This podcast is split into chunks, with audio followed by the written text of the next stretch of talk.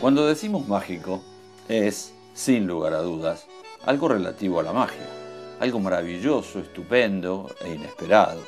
Y si hablamos de esos trucos en el mundo del fútbol, hablamos de las fantasías, los caños, las gambetas, esas cosas que no parecen ser ciertas.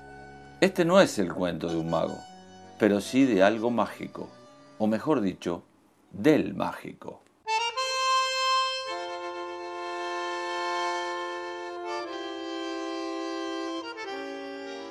Jorge Alberto González Varillas no es un hombre común, y esto lo podemos afirmar cuando lo vemos jugar. Pese a no haber pertenecido a los grandes equipos del mundo, o a esas selecciones poderosas que lograban títulos importantes, se destacó entre tantos y tantos jugadores que existieron y existen en el mundo del fútbol. Y eso no es poco.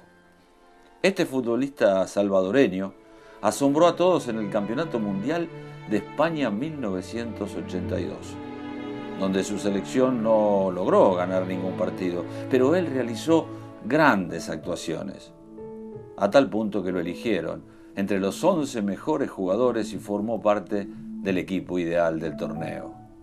Ese mismo año llegó al Cádiz de España, que fue su casa, y donde empezó esto de los trucos, para que la gente lo comience a conocer como el mágico González. Pero su bohemia y su cariño por el Cádiz hicieron que no se fuera del equipo de la Bahía.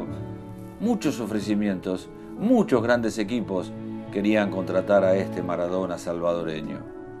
Cuando uno lo ve como jugaba se pregunta por qué no fue más grande, por qué no eligió otro camino, por qué no probó suerte en alguna de las instituciones importantes que seguro lo harían llegar a lo más alto del fútbol. Creo que la respuesta más sincera es simplemente porque no quiso. Recordemos que tenía todas las condiciones para estar peleando de igual a igual a quien fuera. Con la selección del Salvador hizo 21 goles en 62 partidos. Se quedó en el tercer lugar de los máximos goleadores históricos de su país. Hace unos años fue nombrado como el mejor jugador de la historia de la selecta. En el 2003 le pusieron su nombre al Estadio Nacional del Salvador. En el 2011 un gol suyo en una encuesta fue elegido como el mejor gol en la historia de la Liga Española. En el 2013 ingresó al Salón de la Fama de la FIFA en Pachuca, México.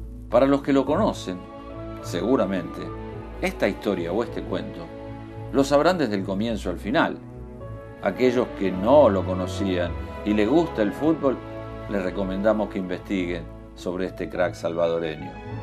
La poca tecnología de la época no nos permite tener todas las imágenes que quisiéramos tener. O, ¿O será que como es mágico, aparece y desaparece solamente cuando Él quiere?